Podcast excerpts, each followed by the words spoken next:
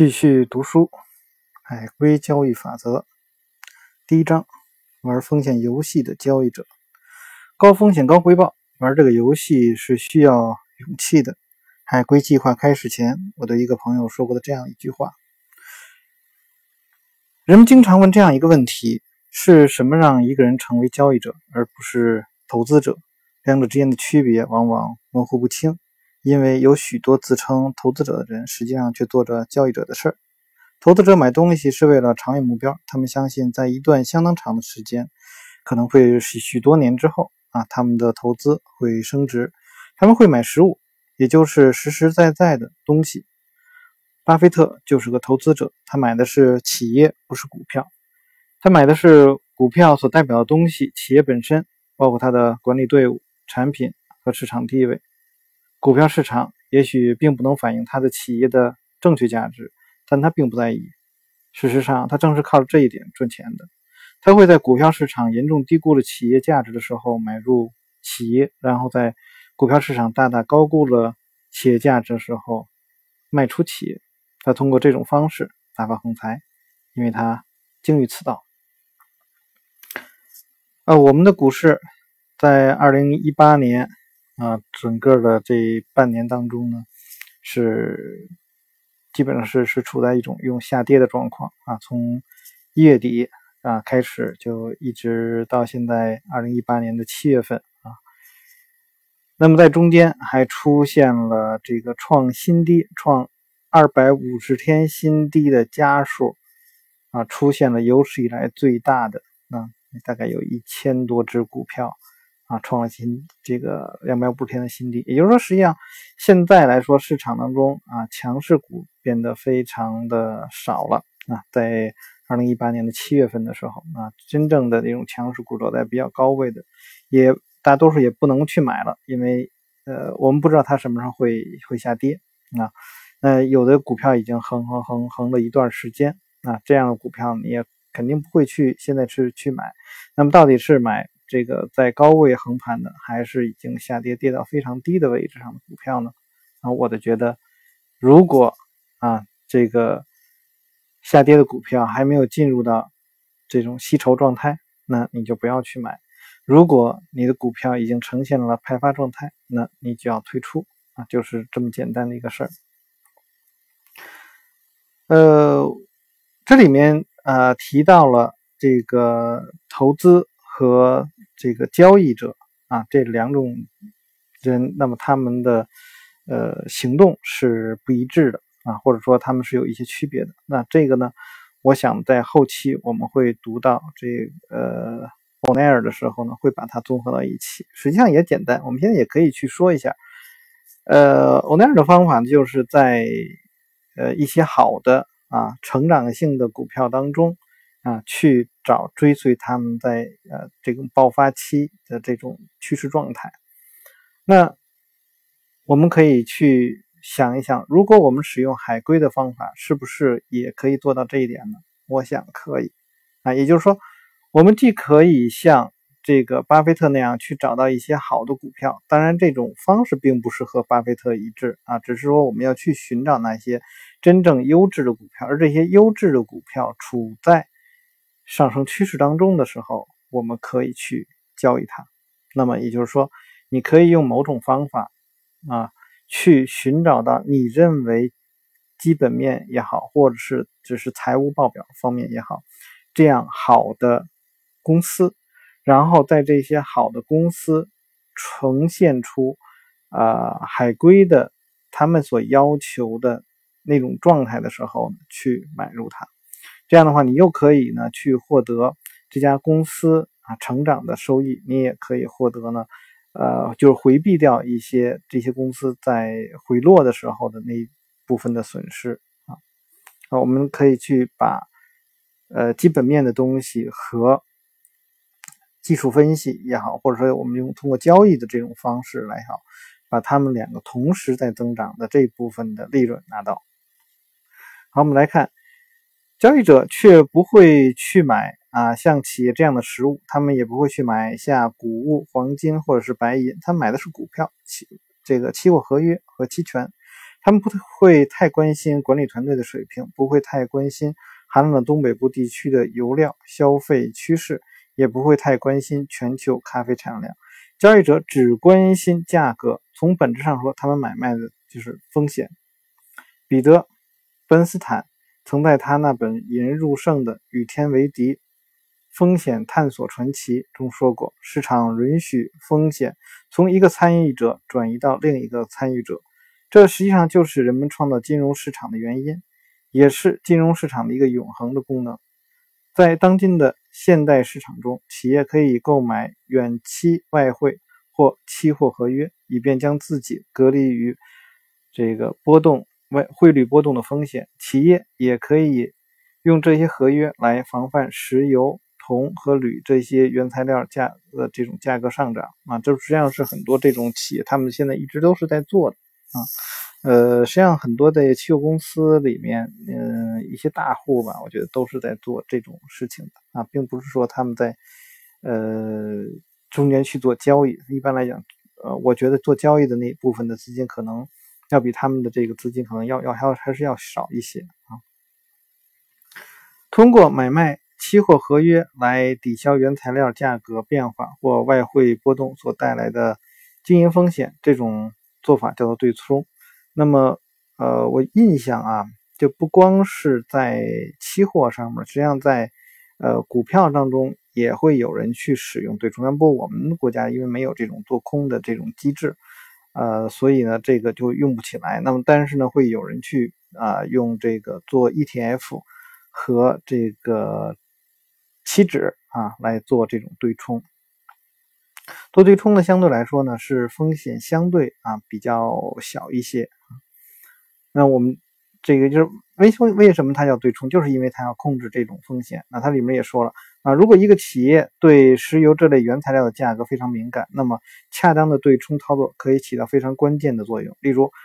航空业对飞行燃料的成本非常敏感，而燃料成本与石油价格息息相关。当石油价格上涨时，航空公司的利润就会下降，除非它抬高票价。如果票价不变，利润就会下降，因为石油的价格上涨带来的成本上升。对策就是在石油市场上进行对冲交易。西南航空公司多年来一直啊擅长此道，所以当石油价格从每桶二十五元一直升到六十美元时，公司的成本并没有太大的提高，实际上他们的保值策略相当成功，甚至在油价上涨多年后，它的燃料中仍有百分之八十五是以每桶二十六美元的价格买入的。啊，西南航空公司在过去的几年中一直是利润最高的航空公司之一，这并不是偶然的。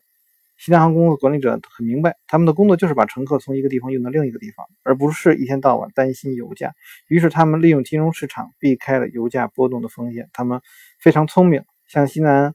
航空这样的公司啊，会用期货合约来防范经营风险。那么，是谁把期货合约卖给这类公司呢？是交易者。流动性风险和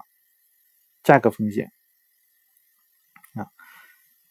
交易者们玩的就是风险，风险有很多种，而每一种风险都是对应的一种交易者。在这本书里，我们把所有的小风险啊统分为两大类，一个是流动性的，一个是价格的。有很多交易者是短线操作者，他们经营的就是人们所说的流动性风险。流动性风险是指无法买入或卖出的风险。当你想买的时候，没有人买；当你想卖的时候，没有人买。说到财务上的流动性资产这个概念，大多数人。都对流动性一词耳熟能详。流动资产就是能够快速便捷的转化为现金资产。存在银行里的现金啊，具有高度流动性。交易活跃的公司股票具有相对这个流动性。一块土地则缺乏流动性。呃，这里面我们就接着包括前面的啊，这个也和和这块也都一块说，就是我们在。啊，做股票的时候，当你资金量比较大的时候啊，我们呃就会出现这样一个问题：我们的呃资金呢，可能在很短的时间内买不到股票啊。就是你，如果你你限定了一个很小的价格，或者说，哎，我认为，呃，比如说明天早上开盘，在这个开盘价之上啊，两个跳动之内，我把我所有的资金都投入，那么这个时候可能会有问题，就是因为你的资金一旦进去以后，那么没有人卖给你啊，然后呢，你就变成了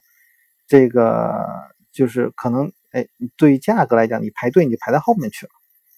啊，就如果这个这这个这个股价一直在是处在快速上涨的时候，这是一种流动性的，就是你可能买不到，就是你。我们很多人都说：“哎，我可能就几万块钱啊，十来万块钱，或者百十来万块钱，那可能一下子就能把这个股票这一块我就买到了，就是我想要的价格就会买到。但是呢，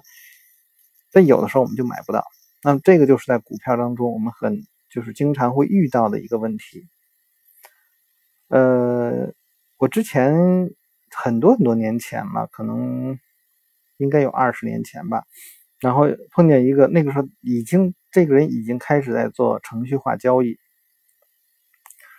呃，当时应该是在楚天期货啊，我印象应该是在楚天期货。然后这位老兄呢，就呃跟我说，他说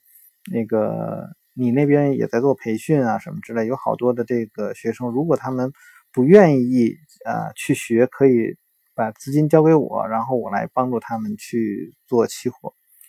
那我说怎么能够知道你做的好或者不好呢？我说能不能够说，反正你也是这个程序化这这种交易，那么能你说我可以把你放到我的这个群里头，然后你给他们去做一些演示。那么呃，如果别人认可你的话，他们自然会然自然可以去找你啊。如果你的成绩比较好的话，我也可以帮你做一些宣传。他说没问题。然后呢，就。当时好像是在新浪的一个聊天室吧，还是在什么？反正是一个可以报语音的。当时他的那个策略是，呃，在什么地方买入，他会去报啊，他在什么哪个价位去买入了，然后在哪个价位去卖出了，然后去去报。我们就在那整整盯了他一天的时间。呃，一天的时间他算下来之后呢，他大概是。呃，如果每次他只是交易一手啊，那么他呢那一天呢应该是能够赚呃一千块钱啊。但是呢，我在这个他报价的时候呢，我又发现了一个问题：虽然他只是一手，但是中间经常会有什么他买不到，因为他模拟他是可以买到，时候瞬间就算成交，但是我们再去听到的时候呢，那个价位已经没有了。那么我就统计了一下，当天他去这个发出呃信息或者发出这个报价的这个时候，和那个没有价格成交的时候，我会发现，哎，他有的时候他是亏损的啊。之前刚才我说了，他呃算下来一天大概盈赚一千多块钱，但是一加上这种呃不能成交的问题的话，实际上这一天下来之后，他实际上是。应该是亏几百块钱，哎，这就成了一就是一个问题了，就是它只是一手啊，一手按说就是，呃，在这个期期货市场中，这种流动性应该是一下子就被消化掉了。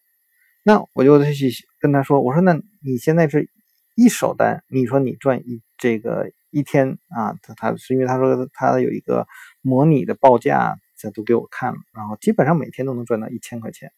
我说，但是我看到你这一天的话，如果有十个人去跟你，十个人按照你报价的上去给的话，那么大部分都应该是亏损的。这就是一个流动性的问题，就是他没有考虑到。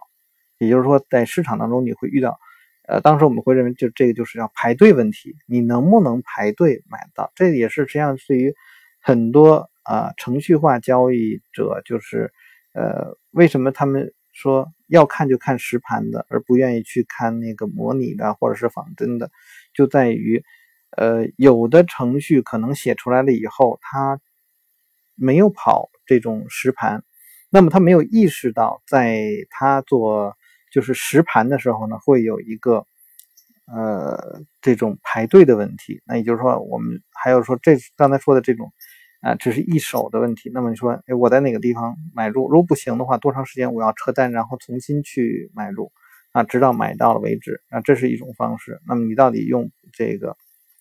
在外汇当中还要考虑到的是什么呢？你用的是什么？是是这个是是不是市价单啊？那么如果是市价单，又是一个什么样的？或者说其他的这个呃合约类型吧，这种单子类型，你也你要考虑到。那还有呢，你还要去什么呢？去去拆单子，就比如说啊，我的资金量非常大啊，我在在就是一段时间很短的一段时间，假如我要进到几个亿的资金进去，那么显然这个市场就乱了，就是你会一下子把它这个可能打到这个涨停板。那么你打到涨停板啊，你觉得哎呀，我这好像这样去做，我很容易就能把在进这个很短的时间内。我的资金就进场了，别忘了你还要出场的时候。那么出场的时候，那会不会你的资金一出来，啪一个跌停板？那那么样的话，你的计算的这个盈亏，它可能会和你做模拟的时候是完全不一样的啊。这个所以这个流动性是我们要去考虑的。也就是说，为什么很多大的资金，那他们不太愿意去做那些呃创业板？因为我们知道，在二零一六年呃上半年以前。实际上，小市值股票是非常赚钱的啊！基本上，你买到这个全市场市值最小的股票，那么呃，持有一段时间之后，你都能够赚到赚到钱。呃，但是为什么呢？就是这样的一个秘密，为什么大家都不去做呢？啊，我们后来会就就会发现，如果说你去做的话，你的资金量一旦大，你是没有这种流动性。啊，你你还是这样，你还是一个排队的问题。你一进场之后没有卖盘给你，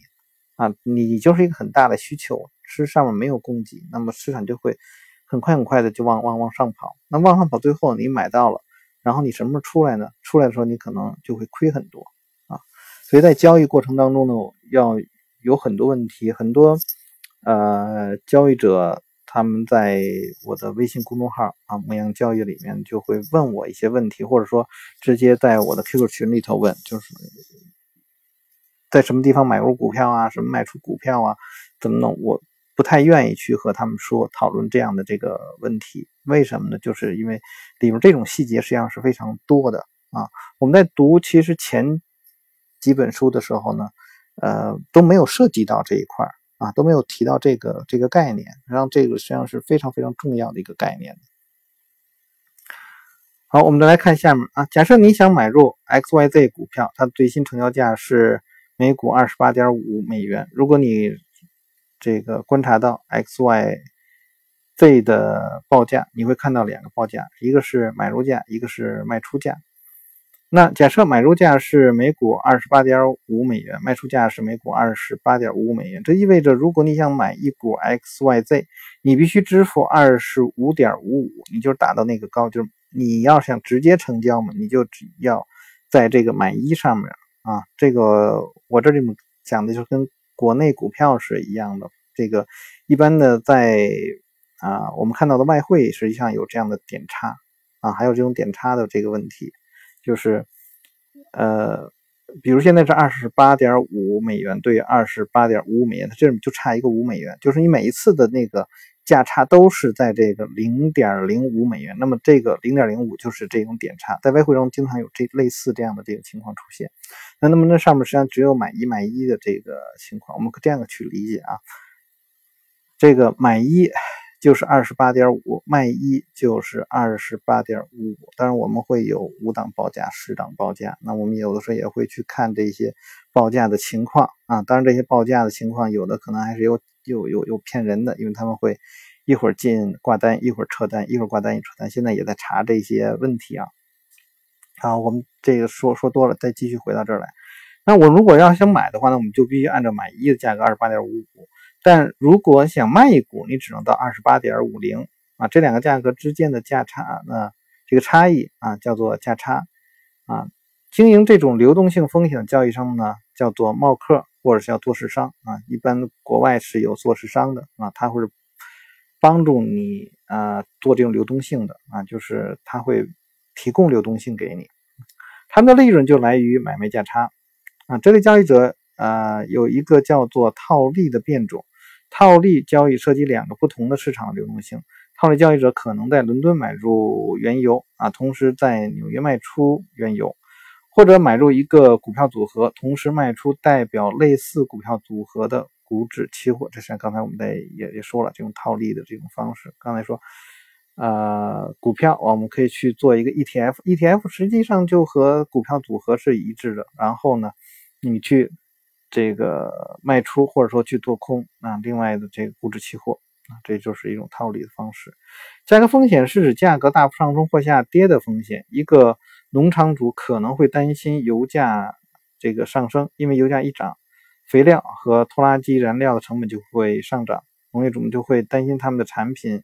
的价钱跌得太低，以至于没钱可赚。航空公司的高管既担心油料成本上涨，也担心利率提高，因为高利率会加大飞机的融资成本。所以我们看到。呃，做交易要考虑的事情还真的是挺多的啊，有这种呃这个实物的价格的这种情况，还有呢，需要考虑到利率的这样的一个问题。那么，对冲者通常把风险转移给交易者来规避价格风险，经营这种价格风险的交易者被称作啊投机商啊或者头寸商。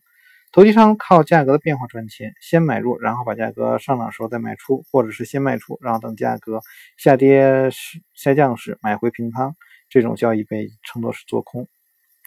对冲者、投机者和冒客，市场就是由一群群相互买来卖去的交易者组成的。有些交易者属于短线冒客，只是想一遍又一遍的赚取买价和卖价之间的差价。另外一些呢是投机者，他们试图靠价格的变化来赚钱；还有一些则是以规避风险为目的的企业啊。每一类交易都有人有不齐啊，这个的肯定的就有有的做得好的，有的做的不行的啊。有风间丰富的老手，也有一些新手。为了理解各类交易者的方式有什么不同，那么让我们来看一个例子：阿克姆公司。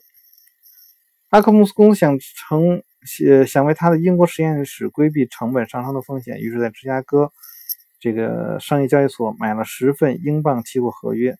啊。那么阿克姆公司之所以有风险，是因为英镑一直在升值，而英国实验室成本是用英镑来支付的。如果英镑相对美元而升值，这个实验室的美元成本就会上升。买入十份英镑合约能消除这种风险。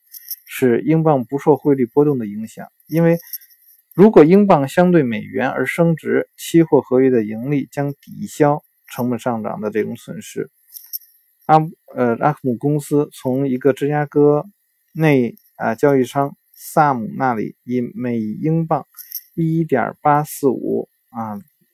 八四五二美元的价位买了这些合约。萨姆就是我们所说的那种冒客，实际上是由。阿克姆公司的经纪人万事啊金融公司执行。万事公司的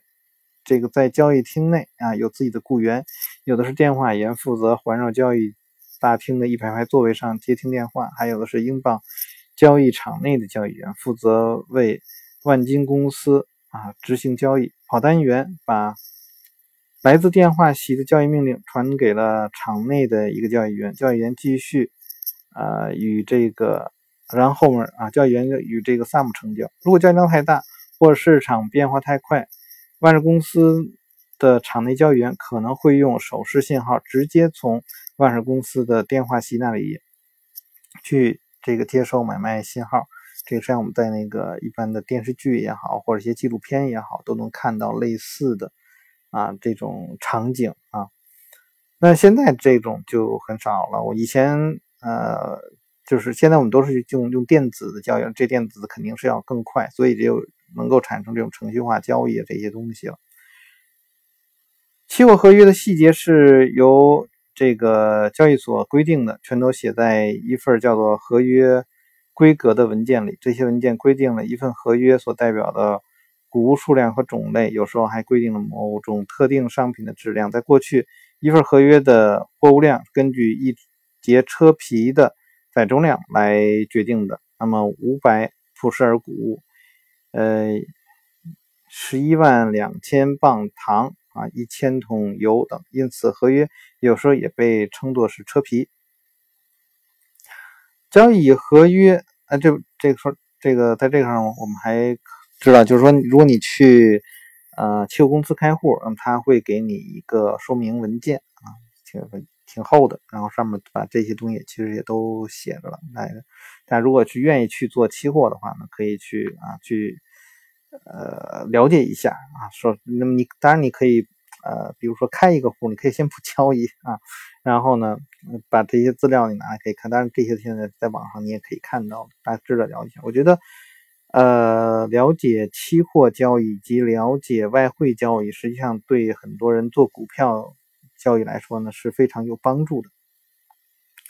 交易合约为单位，你的交易量不能小于一份合约。交易所的合约规格呢也规定了价格最小变动幅度，这个幅度在业内被称作一个单位或者是最小单位 tick 啊。根据芝加哥商业交易所的规定，一份英镑合约代表的是六万两千五百英镑，最小价格单位呢是百分之一每分，也就是这个。零点零一美元啊，所以每一个单位的价格变动就代表的是这个六点二五美元啊，我们就把它这个呃万分之一美元，然后去乘以那个英一份英镑所要的这个呃六万两千五百英镑，所以就得出了六点二五美元这个数字啊，这意味着 Sam 可以从每一个。单位的价差赚到六十二点五美元，因为它是十份合约啊，一份是六点二五，所以十份是六十二点五。他向阿克姆公司出售这些合约的时候，买入价是每份合约幺八四五零美元，卖出价是每份合约幺八四五二美元，价差是两个单位啊，这就是两个点儿。我们平常就说是这是两个点啊，价差是两个单位。那么为了平仓，萨姆会试着立刻。以每份合约一点八四五零美元的价格买入十份合约，如果成功买入，他就会得到两个单位的利润，也就是一百美元多一点。萨姆从一个大投机商艾斯先生那里买到了这十份合约，艾斯正在抛空建仓，赌价格在下跌，这样头寸被称为的是空头头寸。艾斯先生持有这个头寸的时间可能是十天，也可能是十个月，这要看市场价格如何变化。所以。共有三类交易者参与了这次交易：对冲的啊，阿克姆公司的就是对的对冲，它是消除啊汇率波动啊所带来的这种价格风险。那茂克啊，就是场内的这个交易商 Sam，他经常就是做流动性的，他希望快速的对这个这些去进行交易。投机者也就是艾斯先生。他最终承担了阿克姆公司想消除价格的风险，寄希望于价格会在接下来的几天或者几个星期内下跌啊，所以他们就成交了啊，就是有买入的，有卖出的，还有撮合的这三类人啊。那么为了说明价格变动的背后机制啊，我让我们把情节稍作变化。假设萨姆没有办法以每份合约。一点八四五零美元买买回啊十份合约来平掉它的空头寸，因为有一个正将这个经纪商正在替东方汇理金融公司以每份啊一点八四五二美元就是这个来卖出这个大举买入这个卖出价啊这个在大举买入呃英镑合约，这个经纪商买的实在太多了，以至于所有的场内交易商都开始紧张起来。尽管有些这个交易商可能持有多头头寸，但是也有很多交易商可能已经卖空十份、二十份甚至一百份合约。这意味着价格上涨会让他们赔钱。由于东方这个汇理金融公司的态度代表了许多大的投机商和对冲基金，他的买入举动啊尤其令人不安。东方汇理还想买多少？场内默克在问：是谁下达了这个命令？是否？只有一次大规模行动的开端。我们在读到这儿的时候，大家一定脑子里面要去想、构想啊，构想一个事情。这个事情是什么呢？这个事情就是，呃，我们在顶级交易这个三大技巧当中所想到的那个派发模型。啊，那么派发模型当中是不是会有这种情况出现啊？出现了一个大的经济商，他再去呃做做空这个市场啊？哦，他是应该是买入，那我们就可以应该这时候可以去想是一个呃吸筹啊吸筹的这个，因为它是卖出价去买入啊，它是要往上，它要快速的去去做。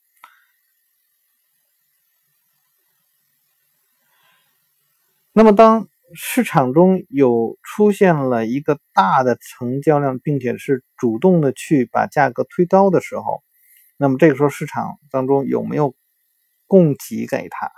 啊？如果没有，它就会继续向上啊，直到达到一个平衡的这个状况啊。所以这个时候我们比较关心，有我记得有一个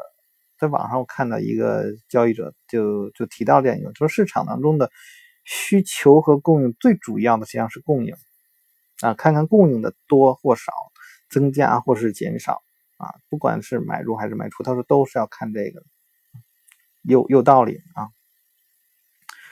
如果你是一个已经卖空二十份合约的场内交易商，你也会变得恐慌不安。假设东方汇理公司说买入五百份或一千份合约，这样大的交易量，或许把价格推高到每份合约。一点八四六零或者是一点八四七零美元的时候，那么你绝对不敢在一点八四五二的这个时候再去卖出啊，因为价格我们都知道啊，这如果啊我们再去这个买入的时候啊，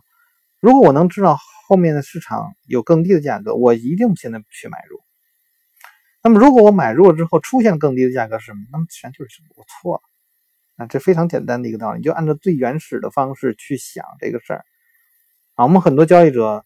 呃，在做股票的时候都出现这样的问题，就是哎，谁谁谁谁谁谁谁都说这个好，那么好的标准是什么？它就应该应该是上涨，但是我现在买入之后价格下跌了，那怎么回事？那你要去想这个，那么你要去看下跌的时候的价差是不是很大？这个价差中，我指的是。最高价减最低价，就是按这个幅度是不是很大？收盘价是在什么样的一个位置上？在这个价差的这个这根 K 线幅度的什么位置？高位还是低位？啊，那么伴随着这一根成交量的这一根 K 线出来的成交量是大还是小？啊，它们都代表什么样的意思？这个我们都可以去看啊，威克夫的东西啊，就是呃，我推荐大家看的这个顶级交易三大技巧里面的啊有关内容去看一看。那么这里面我们也可以看到，呃，如果你是在，如果你当时遇到了说，哎呦，万一把这个一点八四六啊推到价格推到一点八四六或一点八四七的时候，那么，呃，我们绝对是不敢在一点八四五二的时候去卖出。那么这个时候我们又又想到的是什么呢？实际上就是当你去做交易的时候，不要等到市场证明你错的时候，你还去持有你的单子，诱人的礼物。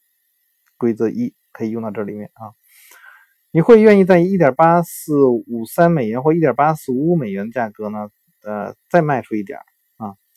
呃，但是也有可能你只想在一点八四五二美元价格呢买回平仓，甚至甘愿赔钱，选择在一点八四五三美元或者一点八四五四美元的这个位置买回啊，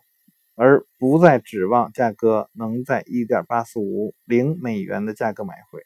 在这类情况下，买卖价差可能扩大。买入价是每份合约一点八四五零美元，卖出价变为了每份一点八四五五美元啊。或者买入价和买卖出价同时提高，变成买入价一点八四五二美元，而卖出价变成一点八四五五美元。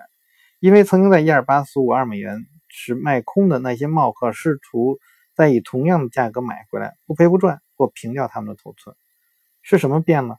价格为什么会提高？价格变动取决于市场中所有买入买者或者是卖者的共同态度。这些买卖者就是我们所说的那些冒壳投机者和对冲者。想在一天内反复赚取微小买卖价差的人，想投机于一天内价格小于变化的人，想投机于几个星期或者是几个月内价格大幅变化的人，以及想规避经营风险的人。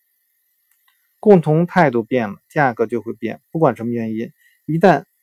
卖者不再愿意以目前的价格卖出，而是想提高价格，买者又愿意接受更高的价格的时候，价市场价格就会上涨。同样，不管什么原因，一旦买者不再愿意接受目前的价格，而想压低价格，卖者又愿意在这个更低的价格卖出时，价格就会下跌。那么这个是一个表象啊，我还是希望大家在读的这个时候呢，脑子里会去想，他们会有什么样的变化，也就是对应的成交量是什么，他们所处在的背景是什么状况，是吸筹，还是拉升，还是再吸筹，还是派发，还是下跌，还是再派发，还是怎么怎么样？啊？你脑子里要去想，在他所说的每一个，你要对应的。那些不同的背景下，不同的状况，如果你脑子迅速的闪现过来之后，哦，那我觉得你前面的这个读书啊，就是应该是没有白读，而且真正真正的学学到了啊。如果觉得哟好像不知道怎么，那么可能要重新再去读那些书去。沟通态度可能会有自促的作用，如果有足够多的。呃，场内交易者持有空头头寸啊，却有一个大买单不期而至，恐慌可能出现。一个大买家可能把价格推高到一定的程度，引发其他的一些呃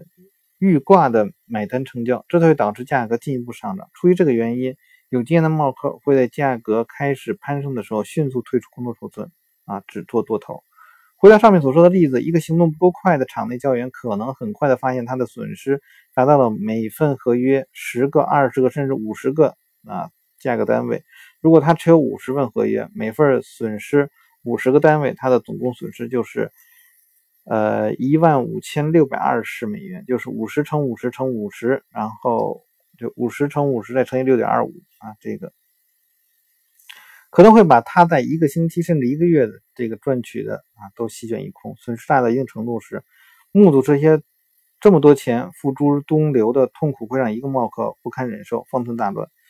呃，惊慌失措的买入平仓，不管价格有多么高，在一个瞬息万变的市场中，这个变化可能只有一两分钟的时，也即使在一个较为温和的市场中，整个过程可能也就需要十到十五分钟，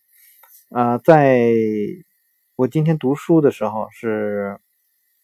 七月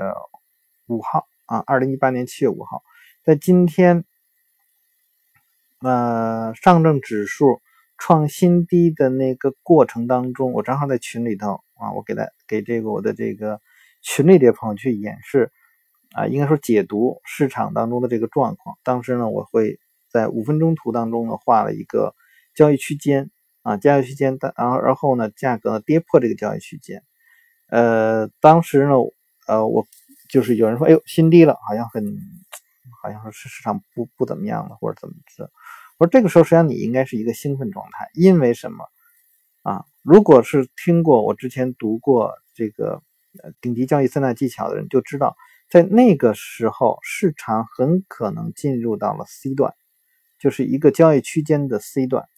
那么，当进入到 C 段的时候，如果出现了价格的快速反弹向上的话，那么下面就相当于 C 段出现了一个 spring。那如果出现 spring 的话，那么为就意味着市场后面会出现一波快速的拉升，也就是说，它有可能进入到 D 阶段的这个状况，这是一个非常好的交易的这个位置。所以在市场创出新低的时候。交易者应该是，我要去做准备，我要去做准，我要去准备去做多了。这是你要做好这种准备，而不是说，哎呀，看到这个新低了，市场中就是一个恐慌的状态，又是没有人，就没有什么股票可买了，什么什么之类，然后一种悲观的气，这种状况下，那么是很难能够去赚钱的啊。实际上，在今天我的微信公众号里面，我也把整个的这个。呃，分析的过程也都贴出来了。当时原本的，因为都是拿图片嘛，所以呢也没有什么做去改的东西。那大家可以去去看一看。那么你就知道了，在实际上这个和呃现在他讲的这个有一些相似的地方。在那一瞬间，市市场怎么变化啊？这种变化会让一些人说：“哟，我看到了这个向下的这个破新低。”但是。你要做什么准备？有人说，那我是不是应该平仓啊？不对，不是平仓啊。因为什么？如果平仓，你应该早就平仓，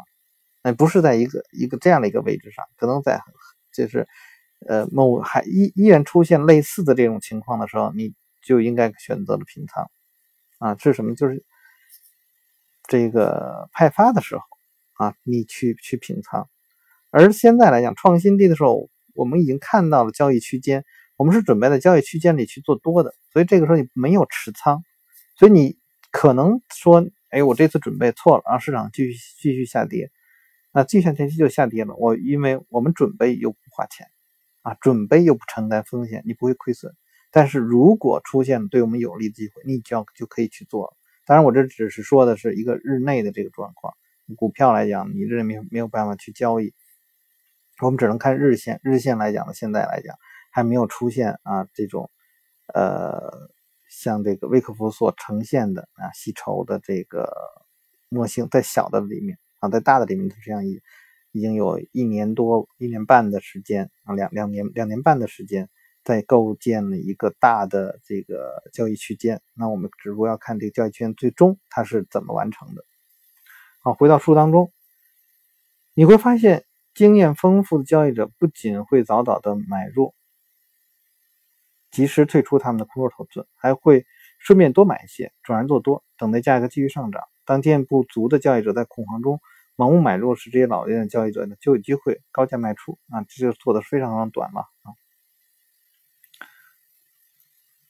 交易厅的灭亡，在海归计划实施的那个年代，期货合约只能在期货交易所的交易厅内啊接进行买卖。在这些大厅里面，交易者面对的是直接的交锋，然后用手势，然后大喊大叫的啊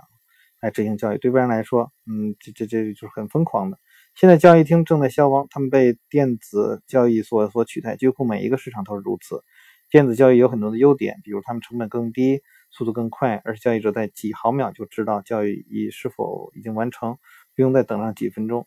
在每一个既有电子交易系统也有传统交易厅的市场中，交易量都是向电子市场转移。事实上，呃，也许不等到这本书绝版，美国已经没有一个在交易厅中买卖期货合约的交易所了。对于我们这些在电子交易所诞生之前就已经投身交易世界的人来说，交易厅的灭亡让人伤感。在芝加哥，像理查德·丹尼斯这样的交易者有很多，他们出身。频繁去在交易厅内进行着，呃，价值数百百万美元的那交易。对技高一筹的交易者来说，交易厅其实优于电子市场。在大厅内，你可以面对面的观察其他交易者，洞察整个市场的心理状态。单是显示屏上几个数字，并不能传达这种信息。有许多交易者是从跑单员做起的，也就是负责将交易指令从电话席传到场内。现在这样的岗位正在消失，但是不管我们对交易厅的逝去有多少惆怅和怀旧之情，我们都要看到新兴的电子市场也提供了一些新的机会，创造成本更低了。这是我们拥有交易次数更频繁的交易策略创造机会。有些电子市场的交易量非常庞大，以至于呃价值数百万美元的这个交易对市场价格不会有丝毫的影响。请记住，当我在本书里提到交易厅。内的这个交易的时候，我所说的交易方式可能与现在很多市场不太一样。不过，市场中的玩家和的这种行为仍是一样的。不管你是通过电子系统交易，还是通过经纪人在大厅里面交易，赔钱都是令人痛苦的。即使你使用电子交易系统，那些避险者、冒客和投机者依然存在，他们就躲在屏幕后面，随时准备把你生吞活剥。如果你允许他们这样做的。下一章将探讨交易行为中心理偏差的现象。那些缺乏经验的输家和那些经验丰富的赢家之间的观念不同、行为不同，这些心理偏差就是根源所在。下章也会讨论不同的交易风格以及适合各每一种交易风格的市场状态。在此后章节里，我们将看到李琦的培训计划是怎样在几个星期内将毫无经验的新手转变为成功交易者的。这一章就读完了。那我们在这一章呢，也看到市场当中不同的人。那么我在我跟大家去分享的时候呢，呃，实际上多说了一些，也就是说，我们更多的是去再去考虑，呃，市场当中，呃，这种量价的这种关系，啊，这种就是威克夫的那一套东西，我们要把它都在脑子中去去显示出来啊，因为这种供需关系啊，呃，用这种方式来解读的话，因为刚才我们读的这个实际上很细节的地方，因为它没有没有去呃显示背景，它只是显示了当时的这种盘口的这一些的变化啊，我可以应该说比较简单的这种盘口的变化，那么。它处在一个什么样的背景当中？那么现在的这个大是要，比如说成这个看起来成交量很大，我们认为这个成交量大，但是你要是相比之前的，它是不是大？那么价格的这个波动幅度是不是大？它你这个要跟之前的来进行对比。那么我们在今天读书当中，我也提到了一个就是非常重要，大家都要注意的，就是一个流动性的这个问题啊。那么你的资金量是不是适合你所交易的这个品种啊？如果是不适合的话，那你可能就要去换。呃，我们再去选择这个标的的时候，股票的标的的时候，那么也要考虑到的是，呃，你的资金啊是不是太大了啊？如果是太小，那没有关系；如果太大的话，啊，是不是会受到这种举牌的影响啊？你别这个比比人家这个流通盘的这个这个数量多很多。啊，就是我们这种限制来讲多很多。如果你已经达到，那么你也可能要分仓，分到多个这个品种当中去做啊，或者是说，呃，你可能去做相应的这种行业的指数，或者说说 ETF 这类的啊，你可能去去转换。那一旦转换之后，那么可能你的交易的模式就发生转换，因为你可能不再交易的是一家公司。啊，你考虑的可能，比如说你之前还会考虑一些基本面的一些东西，那这里是不是这些基本面的东西还要继续的考虑啊？还是说这些我们就都不去考虑了？我们只是考虑到的是，呃，应该不应该说基本面，应该说财财报这一块儿。那么你可能更多的考虑到是这种行业的基本面的这些东西在里面。当然，你也可能去建立自己的 ETF，也就是说，呃，增强型的啊，把一些呃某一个行业当中。呃，你认为不好的那些股票给剔剔除掉，然后呢，去换取呢这个更好的，然后相对于呃行业指数来讲，你做了一个更强增强的，那么你所处在的这个行业是和大盘来讲，是不是又要有一个对比？那我，所以我们这个去考虑的时候，就是就会从呃从下到上，从上到下，那么这是两种思路去去考虑事情，但是你都要考虑。啊，不不是说自上而下就比自下而上高级，或者说从自下而上比自自上而下的高级，两者都去考虑的话，你才能知道你应该怎么样去做这个交易啊。这就是今天要和大家分享的，我们下次再见。